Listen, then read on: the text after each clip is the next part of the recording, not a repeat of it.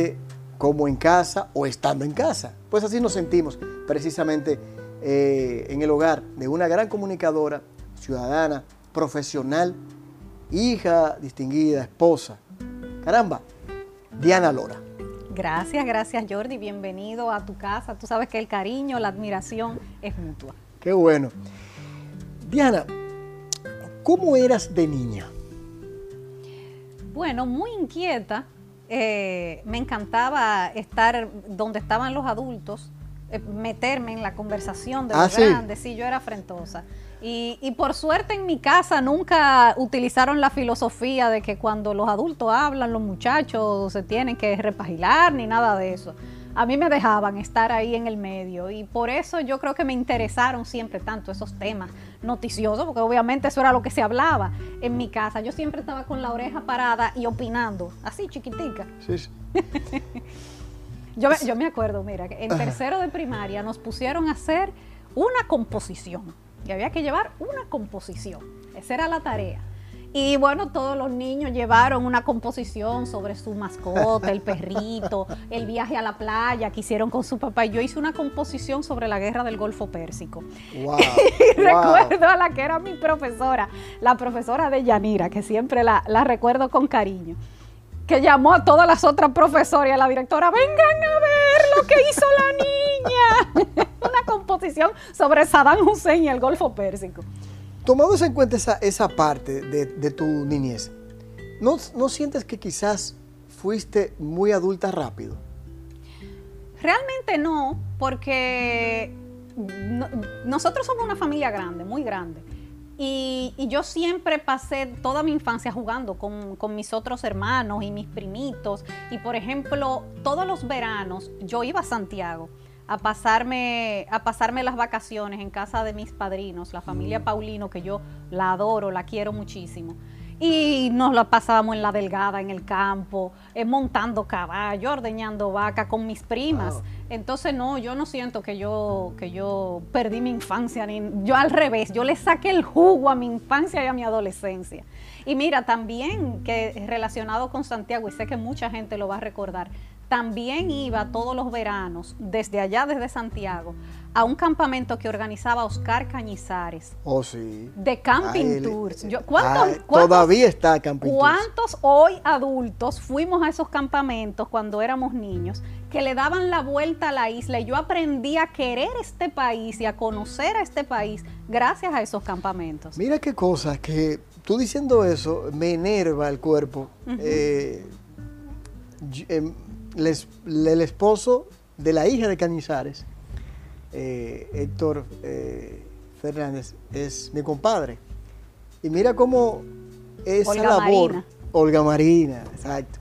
Mira cómo esa, esa experiencia con, Cañizares, el trabajo que él hizo a nivel nacional, como tú, siendo de aquí, de esta zona de Santo Domingo, aunque tu padre, Don Uchi, de Santiago, y toda su familia, pero mira cómo, un trabajo de esa naturaleza que él eh, imbuía a los jóvenes en el, medio ambiente, en la naturaleza, y todavía eh, Olga lo hace desde la misma eh, compañía de la que tú mencionas, Camping Tours. Y la verdad que a veces uno solamente lo ve en el tiempo, el trabajo que, que se realiza de algunos pioneros, como el caso de de Camping Tour. No, y de hecho, a, veces yo voy a lugares donde yo fui siendo niña o siendo adolescente con el campamento y veo, por ejemplo, que esos ríos hoy están secos o esas playas hoy están llenas de hoteles, ya no hay acceso al público, como íbamos nosotros cuando éramos niños a acampar ahí a dormir. Dormíamos en una playa diferente cada noche. O sea, imagínate esa experiencia. ¿Cómo tú no amas tu país viviendo eso? Todavía aquel que quiera conocer el Pico, Duarte, digo, de Ocampo y todas esas zonas, eh, esa es la una de las mejores opciones que tenemos en, en el área del Cibao. Diana, ¿qué ha significado, qué mensaje, qué cosas tú puedes decir que has aprendido de tu madre? Bueno, muchísimo, muchísimo.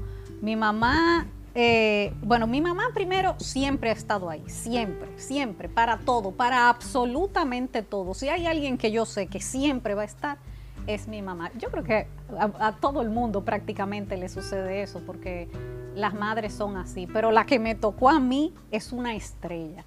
Y, yo no quiero menos para mis hijos. Yo quiero estar siempre, siempre, siempre ahí para mis hijos. Que ellos sepan como sé yo. Porque eso te da una certeza en la vida. Saber que hay alguien que va a estar siempre te da una seguridad en ti. Que yo quiero que mis hijos tengan esa seguridad. Que ellos sepan que yo siempre voy a estar. Siempre, no importa lo que suceda. O sea, que era una, madre totalmente presente. Todo el tiempo. A pesar del trabajo que ella ejercía en los medios de comunicación. Sí, sí, sí, a pesar de eso. A pesar de eso, yo no recuerdo ningún momento importante de mi vida donde mi mamá no haya estado. Qué bueno. Entonces, aprendiste la ligación de la comunicación. Claro, hay gente que me va a decir, a ver, pero ¿qué pregunta es esa, Jordi? Por la vía de tu madre, que no todo el mundo la conoce ya hoy día porque no está dentro de ellos. Pero la afición te vino por ella o por Don Uchi. Yo diría que por los dos. Mira, a mí me encantaba acompañar a mi mamá cuando ella se estaba preparando para irse. Mami trabajó mucho tiempo con Jackie Núñez, en De Noche con Jackie, y en otros programas. También tuvo mucho tiempo como presentadora de noticias, locutora de noticias del noticiario Teleantillas. Wow. Em, y después con su programa de cocina también. Y a mí me encantaba acompañarla mientras ella se estaba arreglando y elegirle, este es el vestido, estos son los ah. zapatos, estos son los aretes. Sí, me encantaba eso y verla cuando se estaba maquillando y todo. Yo creo que yo heredé un poco también de esa coquetería eh, de mi mamá. Pero también está la parte de mi papá, que yo tenía comunicación por, por todas partes. Y no solamente de ellos dos, ¿eh? en mi familia hay muchos comunicadores, aunque la gente no los haya conocido. De los hermanos de mi papá, Tío Junio era periodista, uno de sus hermanos de padre y madre, pero también Armandito Lora, hermano de padre de, mi papá, también era periodista.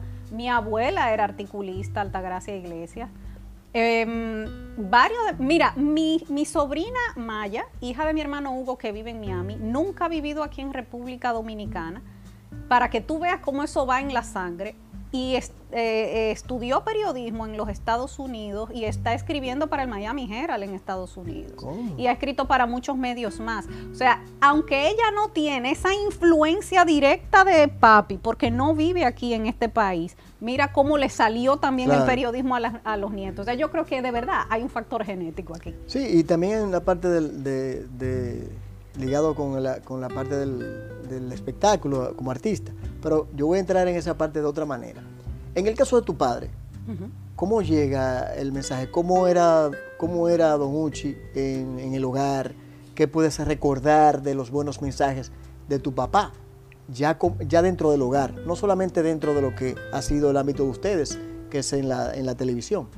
Bueno, siempre hubo un, un peso moral muy importante. O sea, la, digamos que la encargada del departamento de disciplina era mi mamá. Pero, pero cuando papi intervenía era porque la cosa era grande. Entonces siempre hubo algunos momentos de dar, digamos que lecciones colectivas para todos los hijos, que venían acompañadas de un sermón. Papi nunca nos dio pela, pero eran unos sermones que tú hubieras preferido la pela. Claro que tú la habrías preferido. La, Eso es como en algunos hogares que te dicen, hablamos ahorita. No, pero dímelo ahora, no, ahorita. Para que tú fueras pensando. Sí, mira, Eso, es peor que la pela. peor que la pela. Entonces tú sabes, mientras ese, cuando este sermón arrancaba, de una vez la lagrimita, el ojipío y todo. Qué bien. ¿Cómo, cómo ha sido eh, la vida de Diana eh, con su primer embarazo? Con su, con su primera hija? Mira, es muy diferente el primero y el segundo, porque tú al primero no sabes lo que va, todo es una incertidumbre. Empezando por el... Con, Lucía, ¿verdad? Sí, con Lucía. El embarazo fue muy bueno, yo no tuve ninguna complicación en ninguno de mis dos embarazos, realmente. Y fueron naturales. De y ambos fueron parto natural. Ay, el ay, Dios mío. Yo, yo decía que yo iba a tener otro hijo después de Lucía, cuando a mí se me olvidara el parto que yo necesitaba unos cuantos años para que a mí se me olvidara eso. Porque mira, yo duré... Pues fue traumático. Bueno, yo duré dos días. Wow. Porque ya yo estaba pasada de tiempo, ya yo iba para 41 semanas y entonces me indujeron. Me vamos a ingresarte y te vamos a inducir para que nazca, pero yo quería mi parto natural, porque yo estaba bien y la niña estaba bien también. Sí, sí. Y entonces empezaron a, ponerme oxitocina para, para desencadenar, desencadenarme el parto y estuve un día entero con contracciones, pero no tan fuerte que no se desencadenaba. Y al día siguiente, otra vez, más oxitocina y todo eso sí. Cuando ese parto se desencadenó, yo pensaba que yo me iba a morir. De verdad, yo pensaba que me iba a morir. Pero ahí está, nació grande y fuerte. ¿Y, el acompañamiento? Fue un momento de mucha tensión. Dentro del quirófano estaba mi esposo y estaba mi mamá. Estaban los dos. Los dejaron entrar a, los dos. Y normal, lo tomaron bien. Y claro, imagino que ya tenían práctica en eso. no, yo me asusté mucho porque en, cuando finalmente salió, que tuvieron que ayudarme entre el, doctor y el anestesiólogo, empujarme la barriga, porque ya yo estaba tan cansada en un momento que yo no sentía las contracciones. Eh, la, niña tardó en llorar y yo pensaba que pasaba algo. Estaba bien, pero yo pensaba que pasaba algo y yo me puse muy nerviosa. Y yo le preguntaba a mi esposo, ¿qué pasa? Yo no la oigo, yo no la oigo. Yo no puedo ver el, el, video del parto de mi hija porque me, me rajo a llorar. Wow. O sea, a ti se te olvida, ya en ese momento, después que sale, a ti se te olvida todo lo que te dolió y todo, y tú lo que quieres verla, agarrarla, búsquenmela, pónganmela. Óyeme, una tensión. Con León fue diferente, fue muy rápido el, parto de León. Sí, eso sí, intenso también. Intenso, intenso. Bueno, tan intenso que entre contracción y contracción yo me dormía. O sea, yo estaba tan, pero ah, tan bueno, pues, con el mismo, con el mismo esfuerzo. Un, mecanismo, yo no sé, es como un mecanismo de defensa del cuerpo para darte energía para poder seguir. yo me dormía. Es parte de la naturaleza. Pero tú sabes por cuánto tiempo yo me dormía? Por 40 segundos. Yo me iba 40 segundos y después volvía a la otra contracción y me despertaba. Wow. Así de agotada. Pero nacieron los dos, parto natural. ¿Y el tercero? Que no, no va a haber tercero. Hasta ahí llegamos. cerrada la fábrica, como diría eh, Joaquín Sabina, cerrada por derribo. Ya. yo creo que yo cumplí con mi cuota de poblar el planeta Tierra ya.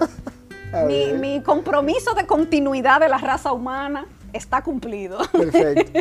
Bueno, cumplido así está esta parte y vamos a ir a una pausa para proseguir en el ámbito eh, ahora profesional de Diana Lora. Ya volvemos.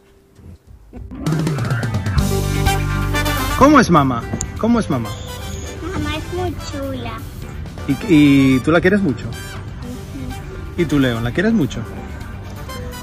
Mamá, Diana es una mamá increíble, siempre pendiente de sus hijos, siempre pendiente de su educación, de, de, cómo van a ir al colegio todos los días. Eh, nosotros nos dividimos mucho las tareas, pero Diana es especialmente detallista con ellos.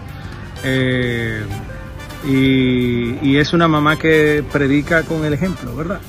Papá, tú tienes pelo en la mano. es muy divertida y muy chula y por eso la queremos mucho. Tírenle un beso a mamá, tírenle un beso a mamá. Mamá, te queremos, Diana. Ya volviendo a la parte profesional de Diana Lora, la producción, que es lo que estudiaste, lo que te preparaste, ¿cómo fue ese cambio de la producción a estar frente a las cámaras? Con programas de radio, María Cela, eh, tu padre, ¿cómo fue ese cambio? Y, y, mira que es mi pasión, ¿eh? Para mí la producción de contenidos, la producción audiovisual, documental, esa es mi pasión. Mm. Pero... Eh, eh, tiene que ver incluso, y escúchame la interrupción, con algunos documentales que hacía con, hacías con tu padre. Sí, eh, sí, sí, sobre, sobre entregas de documentales. Sí, tiene mucho que ver con eso. A mí me apasiona mucho la historia. y, esa parte de poder llevar la historia reciente y, no tan reciente me, apasiona, me motiva mucho. y de hecho yo estudié documental en Barcelona eh, fue, esa fue mi primera maestría. Pero luego me involucro más con el periodismo em, desde el punto de vista informativo, estudiando periodismo de agencia en la agencia F en ah, España. sí. Y, y, esa, y esa es mi otra pasión también, la información, la noticia. O sea, eso me motiva muchísimo. Yo me puedo acostar a la una de la mañana ahí viendo un juicio, tú sabes, eh, como nos acostamos todos hace unos días pasada, viendo, viendo, algo histórico. Viendo a Girón, pero, pero yo me, me considero noticiadicta. Yo leo todos los periódicos como cinco o seis veces al día, más o menos.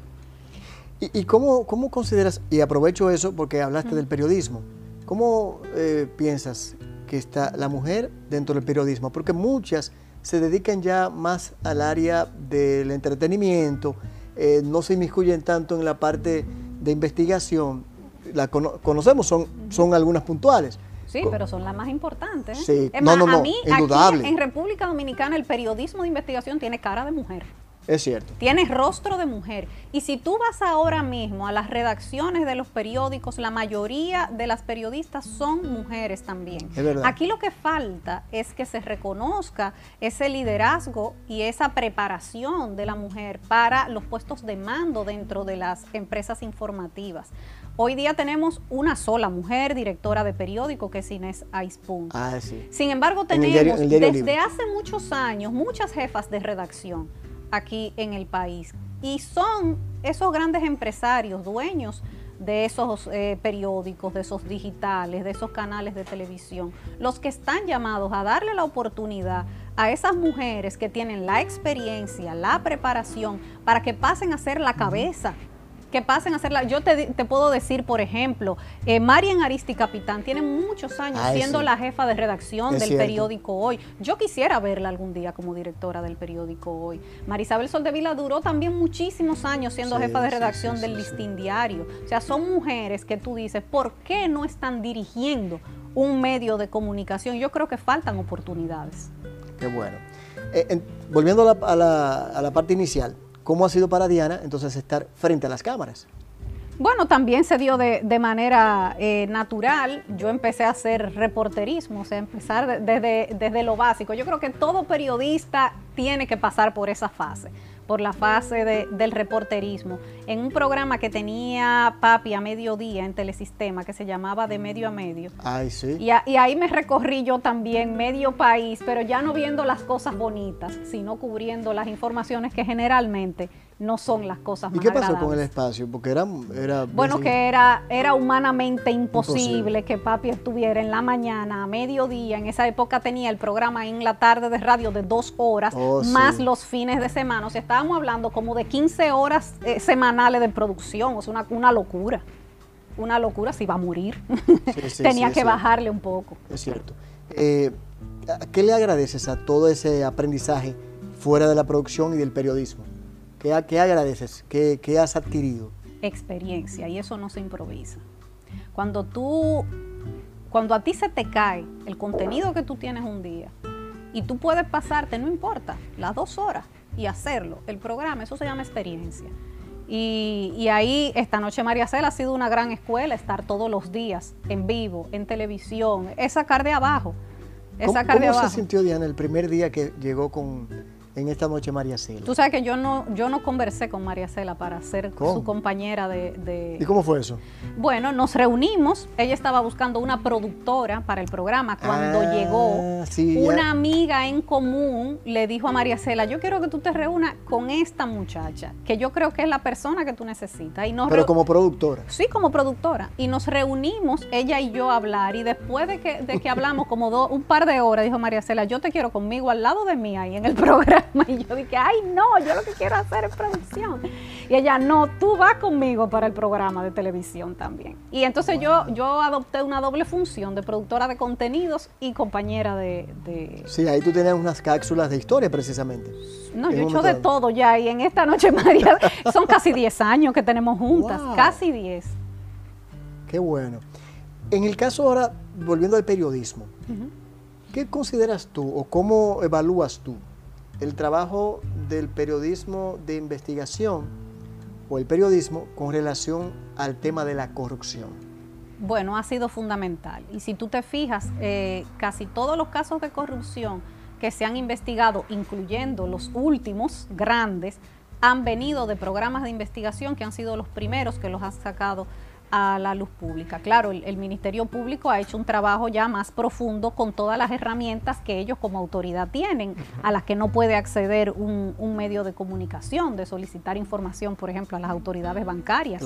Y, bueno, y, todo lo que pueden recabar siendo Ministerio Público, pero han salido de ahí. Nuria ha sido fundamental, Alicia ha sido fundamental para la denuncia de tantos casos de corrupción. Yo creo que entre ellas dos juntas han eh, revelado más casos que 10 ministerios públicos que hayan pasado. Tenemos este el caso también de una que eh, incipiente está creciendo, que hace Adis Burgos. Santiago también, que ha hecho un gran trabajo. Adis ha hecho importantísimos aportes también durante los últimos años. Eh, pasando ya a la, parte de temas ¿Qué te parece para aquellas personas que aún no comprenden o no aceptan, porque se le puede, se, respeta esa parte, el tema de las tres causales? ¿Cómo lo mira Diana Lora para, ese, para esas personas que aún no asimilan las mismas? Yo creo que hay mucha desinformación y hay personas que a propósito manipulan precisamente para que haya una franja de la población que no entienda bien y que no comprenda bien qué es lo que se está pidiendo. Lo que se está pidiendo es de humanidad, es de humanidad. La primera causal, que es cuando la madre, la vida de la madre está en riesgo, eso no debería estar ni en discusión. Y creo que es la que tiene más apoyo eh, por parte de la sociedad, porque es inconcebible que se deje morir a una mujer cuando se puede hacer algo por salvarla tratando de, preservar una vida que si la madre muere también se va a perder. Entonces no tiene sentido, no tiene el más mínimo sentido dejarlos morir a los dos. Eso no, tiene, eso no aguanta ningún argumento. La segunda causal, que es la que más se tergiversa de todas, que es cuando la criatura es incompatible con la vida. Eso quiere decir que no va a sobrevivir fuera del útero materno. Ahí no se está hablando de síndrome de Down, no se está hablando de autismo, ni de ninguna condición con la que sea posible vivir. Estamos hablando cuando es imposible que sobreviva. Que sea viable, que sea vivo y viable. Vivo y viable. Entonces, hacer pasar de manera obligatoria a una mujer por nueve meses de embarazo de una criatura que se sabe que no va a nacer es una tortura. Si ella lo decide y lo quiere, claro, muy bien, pero hacerla vivir de luto nueve meses, poniendo en riesgo su propia vida, porque, porque aquí entonces lo que se hace, hay que esperar a que se muera adentro. Para poderte intervenir. Y tú sabes lo que pasa en muchos casos. Que, que, cuando se vienen a dar cuenta que la criatura ha muerto es cuando ya la mujer tiene una septicemia. Entonces, ¿por qué poner en riesgo también la vida de esa mujer que en muchos casos tiene otros hijos también? Cierto, es cierto. Que no tiene sentido dejar a esos niños huérfanos por una criatura que se sabe médicamente que no va a sobrevivir. Y estamos hablando de niños, por ejemplo, que no se les formó el cerebro, que vienen sin cerebro, eso es imposible que sobreviva. Que viene sin riñones o sin pulmones, es imposible que sobreviva. Entonces, en esas situaciones, si esa mujer decide llevar a término ese embarazo, muy bien, pero fue una decisión de ella. No se le está obligando a que viva nueve meses de tortura, poniendo en riesgo su vida también. Muy correcto. Y la última, que es en caso de violación e incesto. ¿Cómo tú le dices a una madre de una niña que está embarazada por su tío que le violó o por su padrastro que la violó?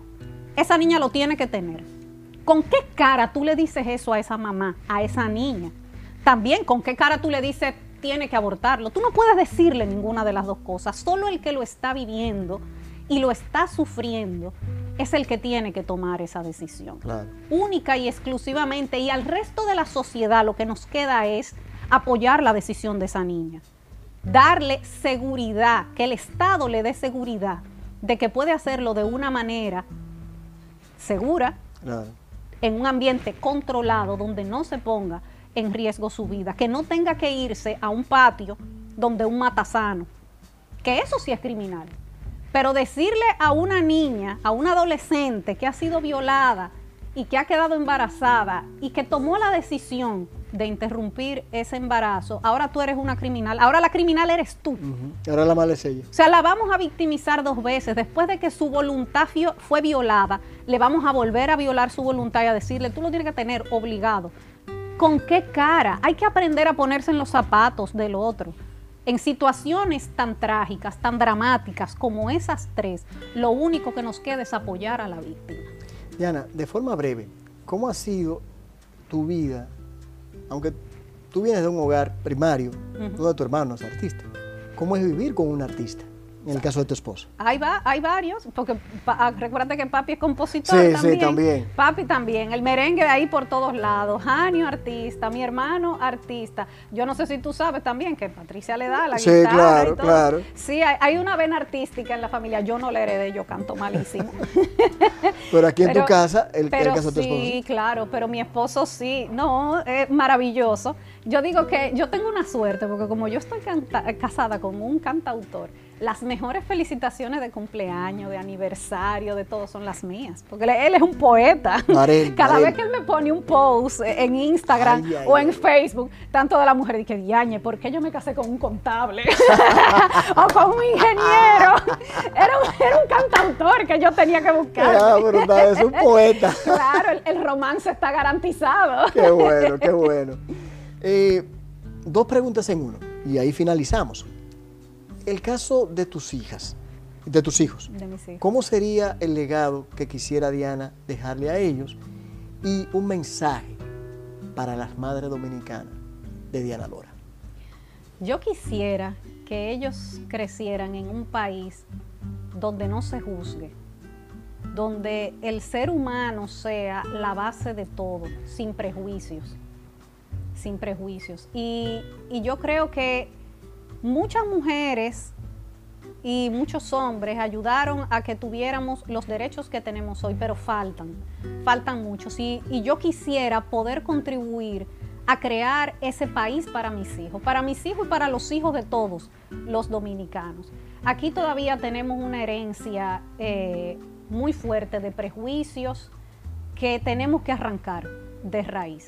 Yo quiero que ellos vivan libres, en libertad, donde su decisión importe y donde nadie los pueda eh, cuestionar o juzgar o discriminar por, por, ningún tipo de decisión personal, que se respete a la persona y, y su individualidad, pero a que al mismo tiempo ellos crezcan sabiendo que pertenecen a un colectivo que tienen el compromiso de mejorar. O sea, nosotros tenemos que pasar por este mundo mejorando el entorno en el cual vivimos y todo lo que yo pueda aportar para que sea así, yo lo voy a hacer y espero que mis hijos lo hagan también, que sepan que ellos no son una isla, que ellos no están solos en el mundo, que nosotros vinimos aquí para ayudarnos entre todos. Y en el caso del, del mensaje a las madres dominicanas, precisamente en este mes. A las madres dominicanas que, cre que críen a sus hijos en igualdad. Yo tengo una, una niña y tengo un niño. Cuando usted los mande a recoger la mesa, mándelo a recoger la mesa a los dos. Cuando los mande a fregar, mándelo a fregar a los dos. Cuando los mande a hacer la cama, mándelo a hacer la cama a los dos. Cría a sus hijos en igualdad. Necesitamos arrancar el machismo de raíz y eso empieza en la casa. Empieza en la casa tratando a nuestros hijos iguales. No ponga porque el niño es niño, el niño es el que va a bañar al perro y la niña es el que va y la niña es la que va a ayudar en la cocina. Los dos pueden hacer las dos cosas. Vamos a arrancar es, esos pensamientos que nos van de manera eh, eh, de manera soterrada creando la sensación de que no somos iguales y somos iguales, somos iguales en derechos y somos iguales en capacidades. Entonces, eso empieza en la casa. Vamos a criar a nuestros hijos en igualdad.